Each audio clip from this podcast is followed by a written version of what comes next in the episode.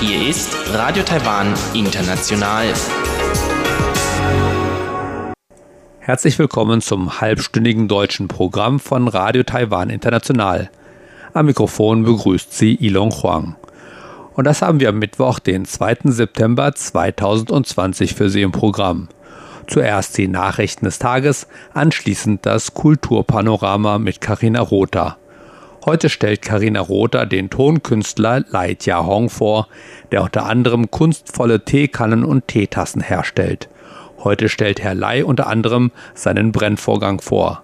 Und zum Abschluss das Wirtschaftsmagazin mit Ilon Huang. Diesmal geht es um die Folgen der US-Sanktionen gegen das chinesische Telekommunikationsunternehmen Huawei für den taiwanischen Chipdesigner und Hersteller MediaTek. Doch zunächst die Nachrichten des heutigen Tages. Sie hören die Tagesnachrichten von Radio Taiwan International. Zunächst die Schlagzeilen. Taiwanischer Reisepass erhält ein neues Design.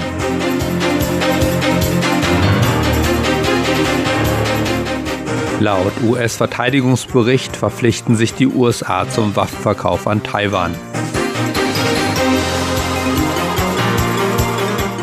Taiwans Außenminister erklärt, der tschechische Senatspräsident Milos Vistacil hat keine Provinz Chinas besucht. Und nun die Meldungen im Einzelnen.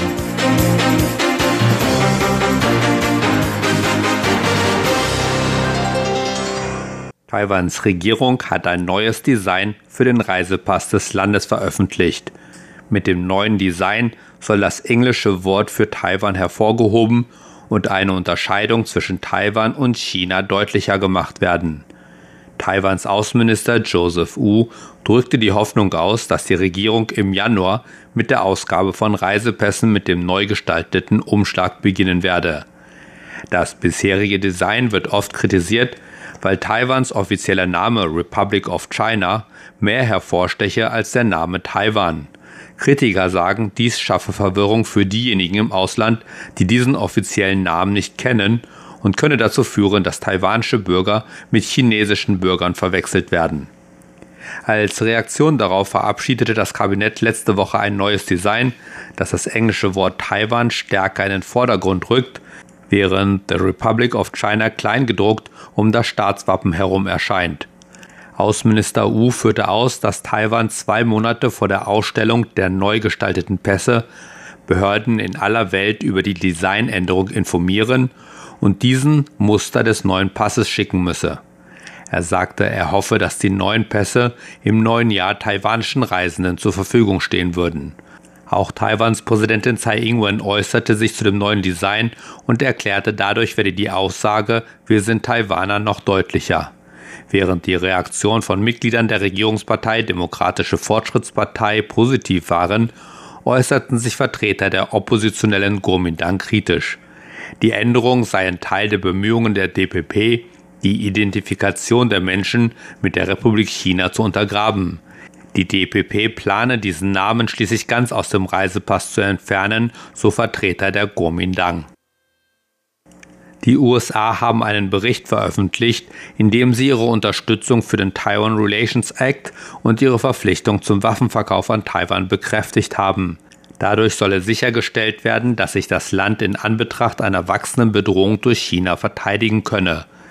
Das US-Verteidigungsministerium hat am Dienstag seinen Bericht über die Entwicklungen im Militär- und Sicherheitsbereich unter Einbeziehung der Volksrepublik China veröffentlicht.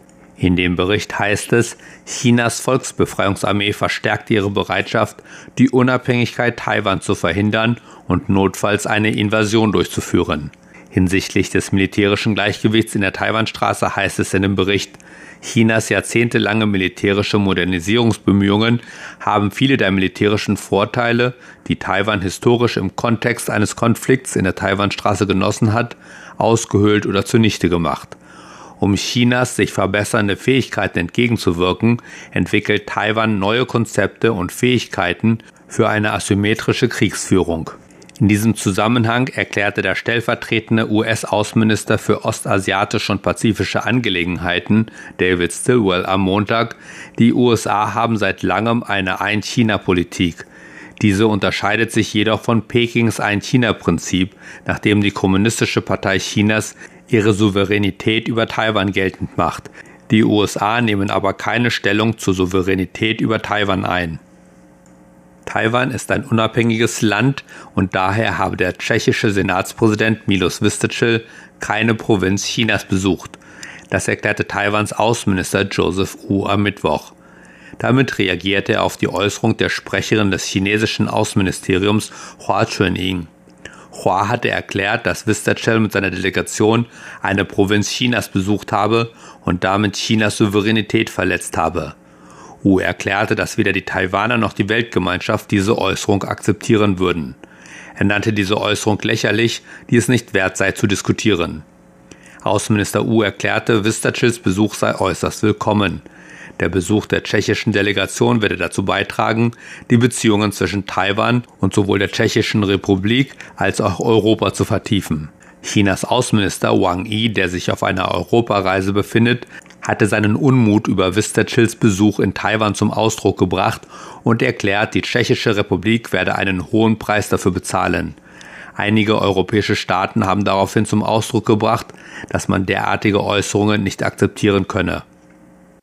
Der neue Wirtschaftsdialog auf hoher Ebene zwischen Taiwan und den USA könne ein Kanal für die Erörterung von Geschäftsfragen außerhalb des bilateralen Handels- und Investitionsrahmenabkommens sein.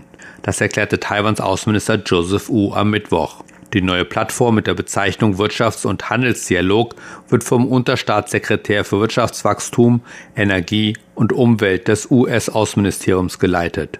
Der Dialog werde Energie- und Infrastrukturgespräche vorantreiben, sagte U. Laut U diskutierten Taiwan und die USA noch darüber, wann die Gespräche beginnen sollen, über die Teilnehmerliste sowie über die Möglichkeit, noch in diesem Jahr TIFA-Konferenzen abzuhalten. Taiwan und die Tschechische Republik streben einen weiteren Austausch im Technologiebereich an. Das erklärten Vertreter beider Seiten am Mittwoch, während die tschechische Delegation das taiwanische Institut für industrielle Technologie und Forschung besuchte. Edwin Leo, Leiter des Instituts, sagte, die beiden Seiten könnten sich ergänzen, da Taiwan in der Technologieanwendung und Tschechien in der Grundlagenforschung stark seien. Die Länder könnten zusammenarbeiten, um Technologien vom Forschungslabor auf den Markt zu bringen, führte Leo aus und fügte hinzu, dass beide Seiten seit 2013 in Bereichen wie biomedizinische Technologie, Mechanik und Materialchemie zusammenarbeiten. Der Präsident des tschechischen Senats Milos Vystrčil, der die Delegation leitet, sagte, sein Land hoffe, mehr über die technologische Entwicklung Taiwan zu erfahren. Ebenfalls am Mittwoch unterzeichneten die Tschechische Technische Universität in Prag und die National Taiwan University of Science and Technology ein Forschungsabkommen. Kommen wir zur Börse. Nach einem starken Einstieg hielten sich die Käufe und Verkäufe bei aktivem Handel die Waage und der TAIX schloss mit minus 3,78 Punkten oder 0,03 Prozent fast unverändert. Damit lag der Abschlusskurs bei 12.699,5 Punkten. Das Handelsvolumen betrug an diesem Mittwoch 215,67 Milliarden Taiwan-Dollar, umgerechnet etwa 6,17 Milliarden Euro. Und nun der heutige Wetterbericht.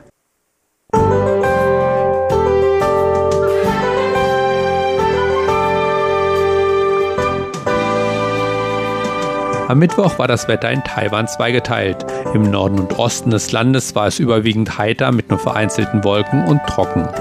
Die Temperaturen stiegen hier auf 34 bis 36 Grad. In Südtaiwan hingegen kam es immer wieder zu Regenfällen. Dabei lagen die Höchsttemperaturen hier nur bei etwa 31 bis 32 Grad Celsius. Und nun die Vorhersage für morgen, Donnerstag, den 3. September 2020. Morgen soll es voraussichtlich im ganzen Land stark bewölkt sein und zu Niederschlägen kommen. Dadurch bleiben auch die Höchsttemperaturen mit 31 bis 33 Grad etwas niedriger als heute. Das waren die Nachrichten des heutigen Tages und damit kommen wir zum weiteren Programm für Mittwoch, den 2. September. Weiter geht es nun mit dem Kulturpanorama und Karina Rother. Heute stellt Karina Rother den Tonkünstler Leitja Hong vor, der unter anderem kunstvolle Teekannen und Teetassen herstellt. Heute stellt Herr Lai unter anderem seinen Brennvorgang vor. Kultur auf RTI. Lai Jiahong ist ein junger Tonhandwerker, der exquisite Teekannen, Teebecher und andere Gefäße aus weißem und rotem Ton anfertigt. In der letzten Woche hat er im Interview über den arbeitsintensiven Vorgang des Tonbrennens im Holzofen gesprochen. Heute spricht Lai über die Bedeutung des Materials einer Teetasse oder einer Teekanne für den Genuss des Tees.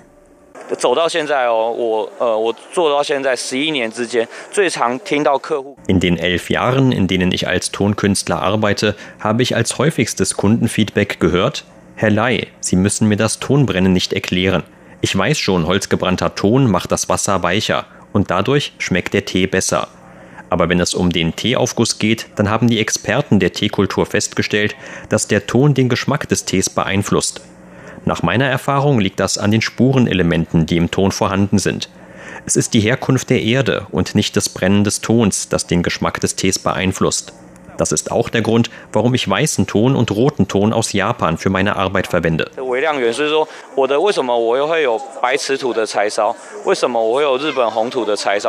Wie wichtig die Art des Tons für den Geschmack des Tees ist, das entdeckte Lai erst nachdem er sein Studium der Kunst bereits abgeschlossen hatte.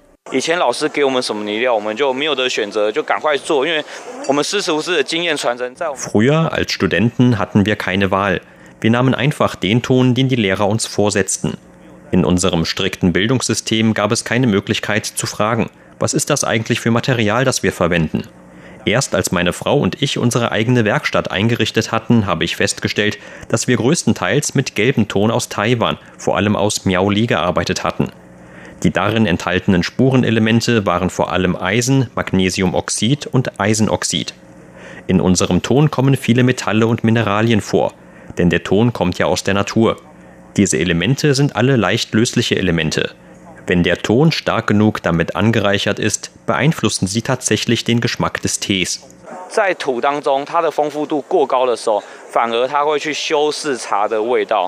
Die Qualität des Tongefäßes, also der Tasse und Kanne, aus der man trinkt, ist also eine Variable darin, wie sehr der Geschmack des Tees zur Geltung kommt.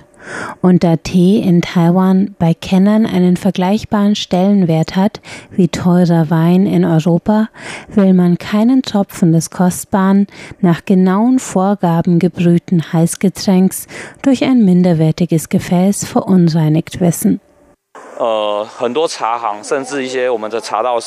Viele Teeverkäufer und sogar Teeexperten verwenden inzwischen Porzellan oder Glas, wenn sie Tee ausschenken. Warum?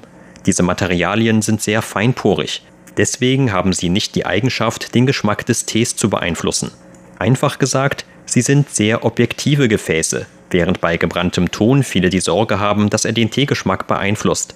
Aber es ist die Herkunft der Erde und nicht der Ton selbst, der den Geschmack des Tees beeinflusst. Deswegen verwende ich roten Ton, der eine hohe Dichte aufweist. Meine roten Tonarbeiten enthalten mindestens 20% rote Erde aus Japan. Dadurch senke ich den Eisengehalt des Tons. Zweitens bekommt der Ton dadurch mehr Poren. Das fertige Produkt hat dann die Eigenschaft, dass sein Eigengeschmack nicht hervorsticht. Es aber trotzdem die Funktion erfüllt, den Teegeschmack zu speichern und zu verstärken.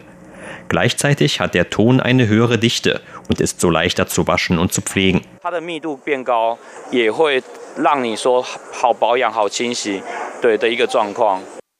Die Eigenschaft, den Teegeschmack zu speichern, ist bei Teekennern ein zentrales Qualitätsmerkmal einer guten Teekanne. Während man von minderwertigem Ton fürchtet, dass er den Teegeschmack verfälscht, wünscht man sich von einem hochwertigen Tongefäß, dass es den Geschmack intensiviert und verfeinert. Eine Teekanne, die über Generationen hinweg mit hochwertigem Tee gefüttert wurde, ist in Taiwan ein wertvolles Familienerbstück, das wegen seiner reichhaltigen Patina einen hohen Preis erzielen kann.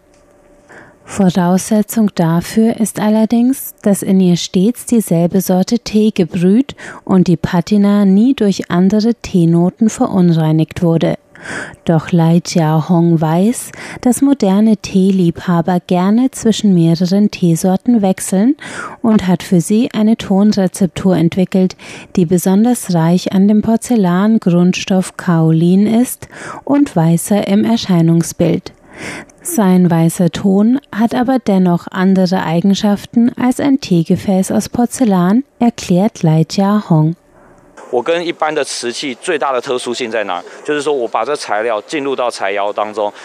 Die größte Besonderheit im Vergleich zum herkömmlichen Porzellan ist die, dass mein weißer Ton im Brennofen die Kohlenstoffelemente aus dem Holz absorbiert. Meine weißen Tonarbeiten haben daher auch die Eigenschaft, das Wasser weicher zu machen. Dafür haben sie die Beschränkung, dass in ihnen nur Kohlenstoff enthalten ist.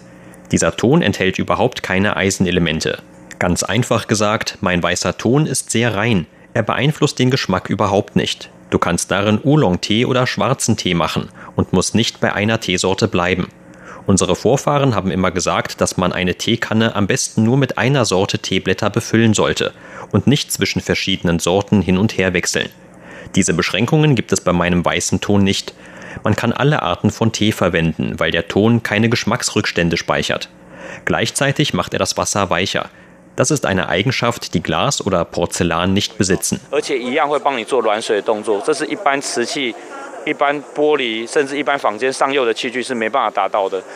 Der weiße Ton eignet sich daher auch zum Genuss von Kaffee und Spirituosen, erklärt der Künstler.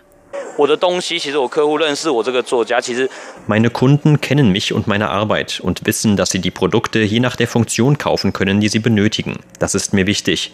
Ich will nicht, dass die Leute meine Arbeiten ansehen und sie nur kaufen, weil sie hübsch sind. Ich will, dass sie sie im Alltag wirklich gebrauchen können.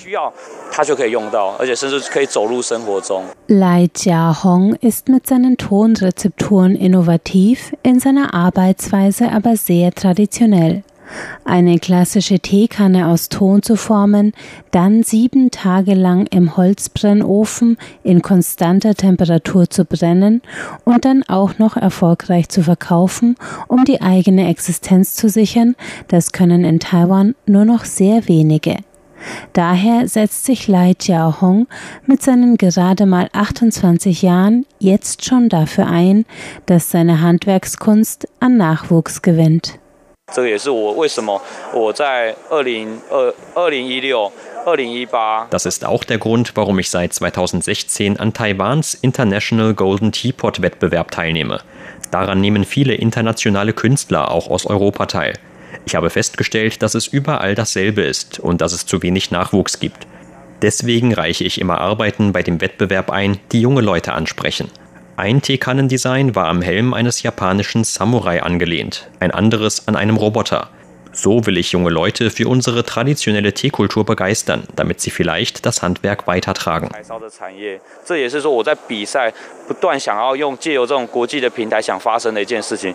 2020 reichte Lai eine zweiteilige Teekanne in Form eines Fisches mit einem Drachenkopf ein, mit großem Erfolg. Dieses Jahr habe ich sogar die Ehre gehabt, als erster Platz beim Golden Teapot Wettbewerb ausgewählt zu werden.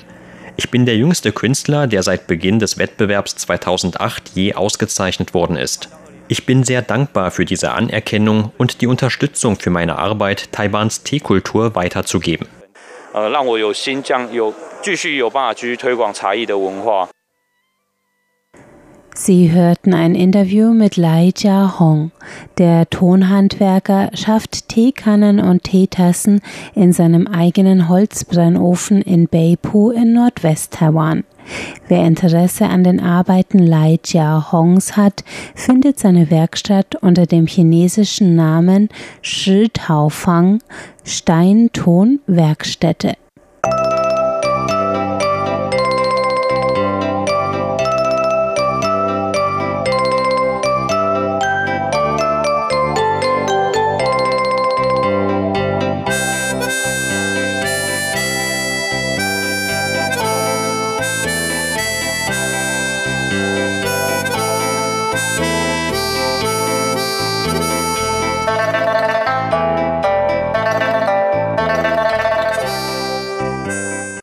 Das war die heutige Ausgabe des Kulturpanoramas mit Karina Rotha. Weiter geht es nun mit dem Wirtschaftsmagazin. Heute geht es darum, welche Folgen die US-Sanktionen gegen das chinesische Telekommunikationsunternehmen Huawei für den taiwanischen Chipdesigner und Hersteller MediaTek haben könnte.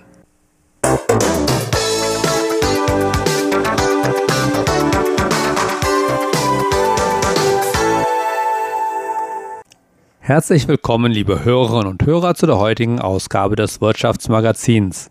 Der Handelsstreit zwischen den USA und China ist seit einiger Zeit am Brodeln. Dieser Streit betrifft aber nicht nur die beiden Länder selbst, sondern sie beeinträchtigt auch andere Länder, so auch Taiwan und seine Firmen. Eines dieser betroffenen Unternehmen ist der Chipdesigner und Hersteller MediaTek.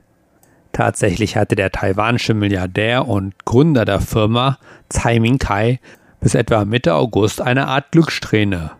Tsai, auch Vorsitzender des Chip-Designers MediaTek, hatte bereits im vergangenen Jahr sein persönliches Vermögen um 80 Prozent steigen sehen. Die Einführung des Dimensity-Chipsatzes des Unternehmens für 5G-Smartphones und der Umstand, dass Washington den chinesischen Technologiekonzern Huawei, das bisher viel von US-Chip-Herstellern gekauft hatte, auf die schwarze Liste gesetzt hatten, ließen die Aktien von Mediatek in die Höhe schnellen. In diesem Jahr sah es anfänglich sogar so aus, dass sich die Sanktionierung Huaweis durch die USA noch positiver für Mediatek auswirken sollte. Im Mai untersagten die USA den Chipherstellern den Verkauf maßgefertigter Halbleiter, die mit US-Ausrüstung hergestellt wurden, an Huawei. Für Huawei lag die naheliegendste Lösung in den handelsüblichen Smartphone-Chipsätzen von Mediatek eine Entwicklung, die das Vermögen des taiwanischen Unternehmens immens gesteigert hätte. Doch dieser Traum wurde Mitte August zerstört, als das US-Handelsministerium die Schlupflöcher in seinen Sanktionen gegen Huawei schloss, indem es den lizenzfreien Verkauf von Chips, die mit US-Software oder Ausrüstung hergestellt wurden, an das chinesische Unternehmen verbot. Angesichts der Vorherrschaft der US-Technologie in der Halbleiterindustrie würde dies auch Chipsätze einschließen, die von MediaTek verkauft werden. Wenn es bei der Regelung vom Mai geblieben wäre, wäre MediaTek der Nutznießer gewesen, zumindest kurzfristig, so der Morningstar in Hongkong. Die Zeitschrift schätzte, dass MediaTek im nächsten Jahr nach den Regelungen im Mai noch 60 bis 70 Millionen Chipsätze an Huawei hätte verkaufen können und damit seinen Anteil am Markt für System on a Chip bei dem ein Chip für alle verschiedenen Funktionen für ein Gerät verantwortlich ist, für Android um etwa 50 Prozent hätte steigern können. Stattdessen sind die Aktien von MediaTek um 17 Prozent gefallen, seit die USA das Schlupfloch geschlossen haben, wodurch der Wert der gemeinsamen 5% Beteiligung von Herrn Tsai und seiner Frau an der Firma um 10 Milliarden Taiwan-Dollar gesunken ist.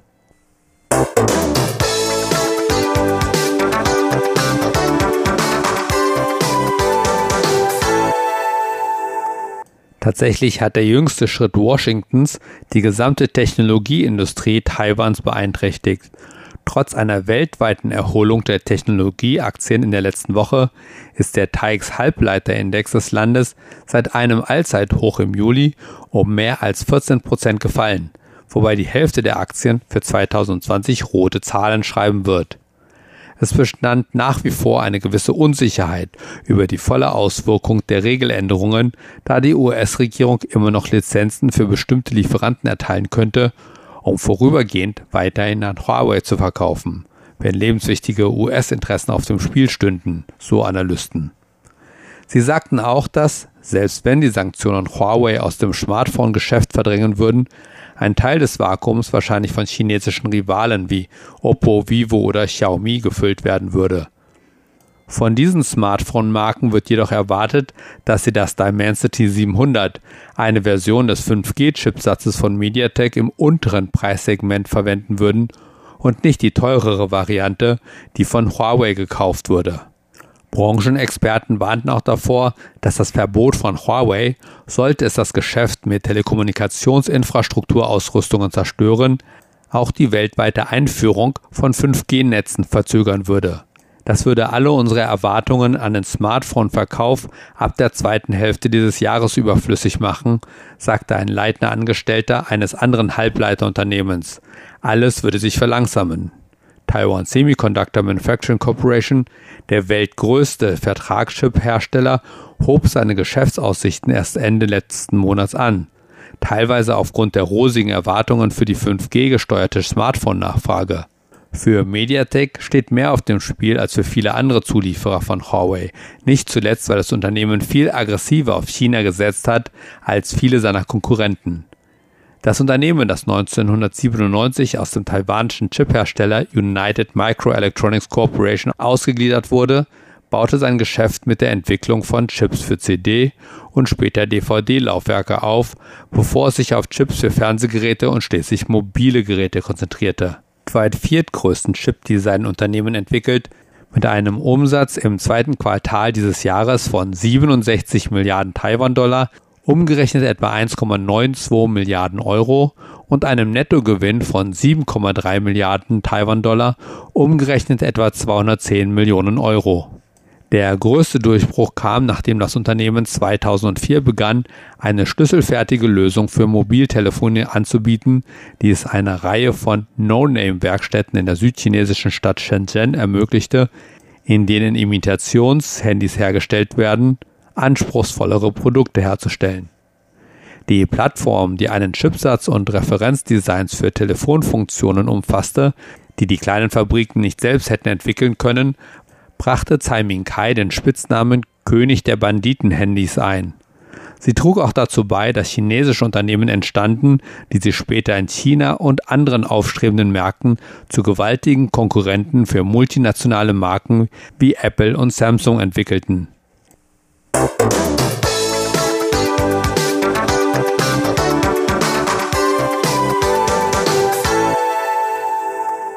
Die Anpassung des Geschäftsmodells für schlüsselfertige Chipsätze an das Smartphone-Zeitalter war schwierig.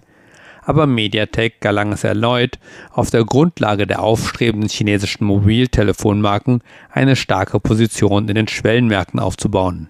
In 4G war MediaTek schwächer als in der vorherigen Generation der Technologie für mobile Dienste. Aber es versprach ein Comeback in 5G. Es wird erwartet, dass der Preis des Dimensity deutlich niedriger sein wird als der des neuesten Snapdragon-Chips von Qualcomm mit langer Akkuleistung und hoher Energieeffizienz. Mit dem Huawei-Schock Mitte August wurde diese Erwartung drastisch zurückgeschraubt, auch wenn das taiwanische Unternehmen zunächst erklärte, dass es keine signifikanten Auswirkungen auf seine kurzfristigen Operationen haben werde. Trotzdem konnte auch diese Aussage die Investoren nicht davon überzeugen, Vertrauen in das Unternehmen zu haben, was mit zu den heftigen Verlusten der Aktie von Mediatek beitrug. Als neuesten Schritt hat Mediatek nun bei der US-Regierung eine Genehmigung für den Verkauf von Chips an die chinesische Huawei Technologies beantragt. In einer am vergangenen Freitag veröffentlichten Erklärung bekräftigte Mediatek seine Haltung, dass es sich an die internationalen Handelsbestimmungen halte und bei der US-Regierung eine Lizenz für den Versand von Produkten an Huawei beantragt habe. Mediatek machte keine weiteren Angaben dazu, wie man die Genehmigung beantragen werde oder welche Argumente man zur Unterstützung des Falles vorbringen werde. Aber wenn Mediatek keine Lizenz erhält, darf das Unternehmen unter den erweiterten Beschränkungen nach dem 14. September keine Chips mehr an Huawei liefern. Die weiteren Entwicklungen muss man nun abwarten. Und damit herzlichen Dank fürs Zuhören. Bis zum nächsten Mal. Am Mikrofon war Ilon Huang.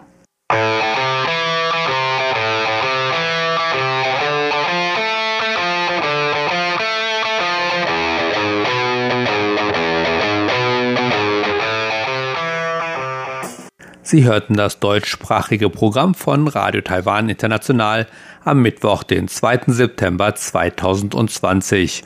Unsere E-Mail ist deutsch.rti.org.tv. Im Internet finden Sie uns unter www.rti.org.tv. dann auf Deutsch klicken. Über Kurzwelle senden wir täglich von 19 bis 19.30 Uhr UTC auf der Frequenz 5900 Kilohertz. Und damit bedanken wir uns bei Ihnen ganz herzlich fürs Zuhören. Bis zum nächsten Mal.